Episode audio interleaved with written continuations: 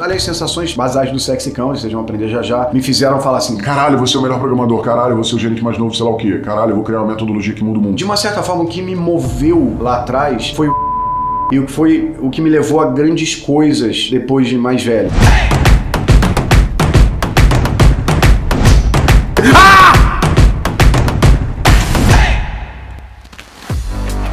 Eu sou nerd de origem, eu sou programador desde muito novo, eu comecei a programar com 7 anos. Eu tinha um computador chamado TK82C, pra vocês terem uma ideia, era um computador que tinha 2 KB de RAM. Eu não sei nem que vocês sabem o que é um KB, porque hoje em dia é tudo mega, giga, tera. KB é mil bytes, ou seja, mil caracteres. O meu computador tinha 2 mil caracteres de memória. Se eu fosse fazer um programa, ele não podia passar de 2 mil caracteres, era nesse nível. Nossa.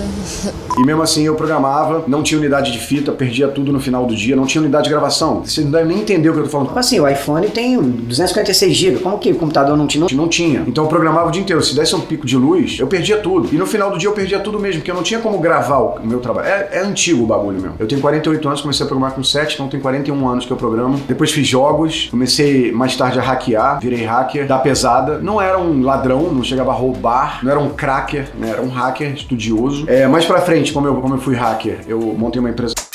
Não, primeiro eu trabalhei na IBM, ninguém conhece a IBM hoje em dia, a IBM era tipo o Google da época, era uma puta empresa gigante de TI. Então eu trabalhei na IBM muito novo, dos 17 aos sei lá quantos anos. Acabei virando o gerente mais novo da IBM Mundial, com 24 anos. Eu era o gerente que assinava pela companhia, o gerente mais novo depois de mim era na Polônia, ele tinha tipo 46 anos, eu era muito novo mesmo. Tive uma empresa de segurança da informação, vendi a empresa em 2008, e depois mais um pedaço em 2011, no total de mais ou menos 30 milhões de reais. Isso foi mais de 10 anos. Pus o boi na sombra, fiquei milionário. Também fui ator, fui mergulhador, paraquedista, agente secreto. Essa história que as pessoas acham que é caô. Fui agente secreto durante nove anos de um outro país. Sou treinado em antiterrorismo, sou professor de antiterrorismo, professor de tiro e realmente eu acho que onde eu me meti na vida, eu acabei mandando bem. E não porque eu tô aqui pra falar que sou fodão e é isso aí, me respeita e vai tomar no cu, mas porque eu tive muitos desafios, aí vai uma dica pra você, na minha infância. Não vou pagar de pobrinho, não tinha como que é mentira, mas a gente era meio classe média baixa, meu pai era motora de táxi, minha mãe era meio doentinha, ela é ainda, doentinha da cabeça, e ficou uma coisa muito desafiadora pra mim, eu meio que tinha que mostrar meu valor pra me sentir amado pelos meus pais. Então, a sensação de abandono, falta de pertencimento, aliás, sensações basais do sexicão, vocês vão aprender já já, me fizeram falar assim, Caralho, você é o melhor programador. Caralho, você é o gerente mais novo, sei lá o quê. Caralho, eu vou criar uma metodologia que muda o mundo. De uma certa forma, o que me moveu lá atrás foi o sofrimento e o que foi o que me levou a grandes coisas depois de mais velho, depois de bem jovem na real, mas depois de não criança. A primeira dica pra vocês hoje é o que, que move vocês de cara. Vocês têm pensar nisso, porque assim, alguns de vocês aí foram bulinados no colégio. Era o zoadão, era o afeminado, era o gordão, era a gordona, era o não sei, alguma maneira de bulinar a galera acaba arrumando ou merdas em casa, tipo seu pai abandonou tua mãe e não sei o que separados. É bom, vocês têm todo tipo de história aí. Às vezes essas histórias merdas de sofrimento, se bem utilizadas, viram um puta motor de vocês bombarem, tá? Dica, simplesmente dica. Você vai falar assim, ah, André, não sei se é isso, mas assim, o sofrimento, quem mudou o mundo até hoje com teoria ou na arte ou em praticamente todas as áreas, normalmente foi fudido de cabeça em algum lugar da infância, tá? Ah, mas pô, André, eu sou saudável, meus pais se amam e tá tudo certo, não teria sucesso? Claro que terá, não tem nada a ver. Só que fique ligado se você é um fudido, boa notícia, porque você tem que transformar esse ódio, esse abandono, essa sensação que você teve, que eu não sei qual é, em vai tomar no cu mundo, olha o que eu virei.